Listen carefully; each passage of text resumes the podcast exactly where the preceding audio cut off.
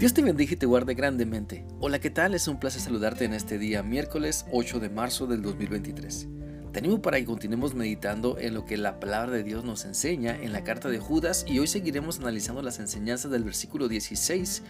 Este versículo dice así, Esta gente se la pasa quejándose y buscando faltas en los demás, pero ellos siempre hacen el mal que les da la gana.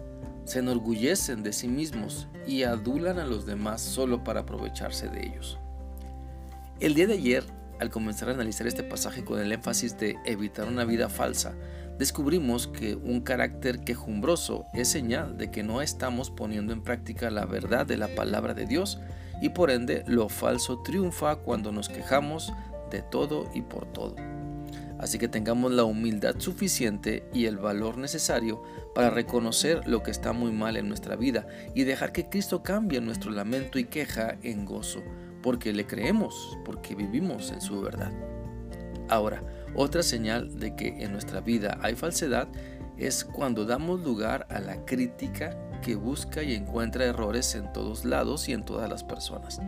Mira, el buscar errores en otras personas habla de la falta de humildad y de la falta de valor para reconocer nuestros propios errores. Habla del error al pensar que todos necesitan a Cristo para cambiar, menos yo.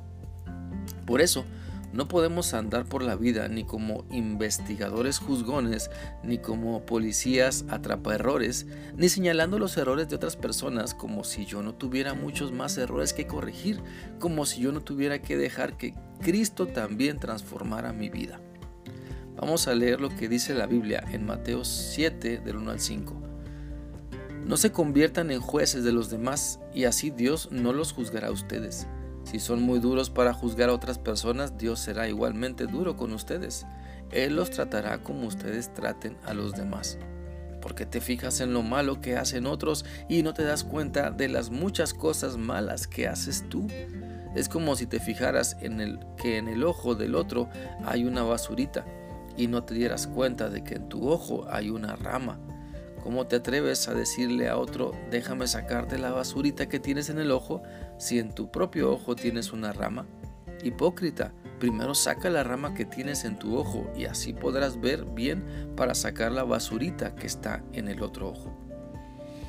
La vida falsa nos empuja hacia la queja, hacia juzgar a los demás sin conocer la verdadera situación. Por eso tengamos mucho cuidado al hablar. No nos adelantemos juzgando lo que no sabemos.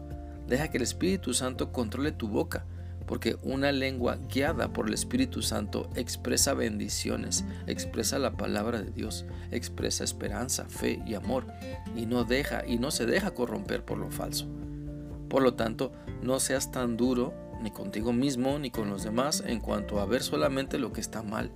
Sé más pronto para oír y analizar eh, para que para que al hablar y emitir un juicio puedas hacerlo de la manera correcta, de acuerdo a lo que Dios te dice. Recuerda que la Biblia nos dice en Santiago 1.19 lo siguiente, mis queridos hermanos, pongan atención en esto que les voy a decir. Todos deben estar siempre dispuestos a escuchar a los demás, pero no dispuestos a enojarse ni a hablar mucho. Entonces dejemos de buscar faltas en los demás y seamos valientes para buscar y encontrar nuestros propios errores, y no solo para saber de ellos, sino para dejar que Cristo nos transforme, porque el arrepentimiento es el primer paso para el cambio y vivir como Dios manda es el proceso entonces para dejar los malos hábitos de juzgar y criticar. La Biblia también dice en Lucas 6:37 lo siguiente, Jesús también les dijo, no se conviertan en jueces de los demás, y Dios no los juzgará a ustedes. No sean duros con los demás y Dios no será duro con ustedes. Perdonen a los demás y Dios los perdonará a ustedes. Entonces no caigamos en la falsedad de sentirnos con la autoridad de hablar mal de otras personas, porque nunca la hemos tenido. ¿Sabes? Tenemos la autoridad de parte de Dios para bendecir a otros. Tenemos la autoridad de parte de Dios para hablar bien de ellos, para hablarles también del Evangelio de la salvación y que así puedan dejarse transformar por Cristo. El Señor Jesús nos ha comisionado para ser discípulos, no para destruir personas, criticando y juzgando.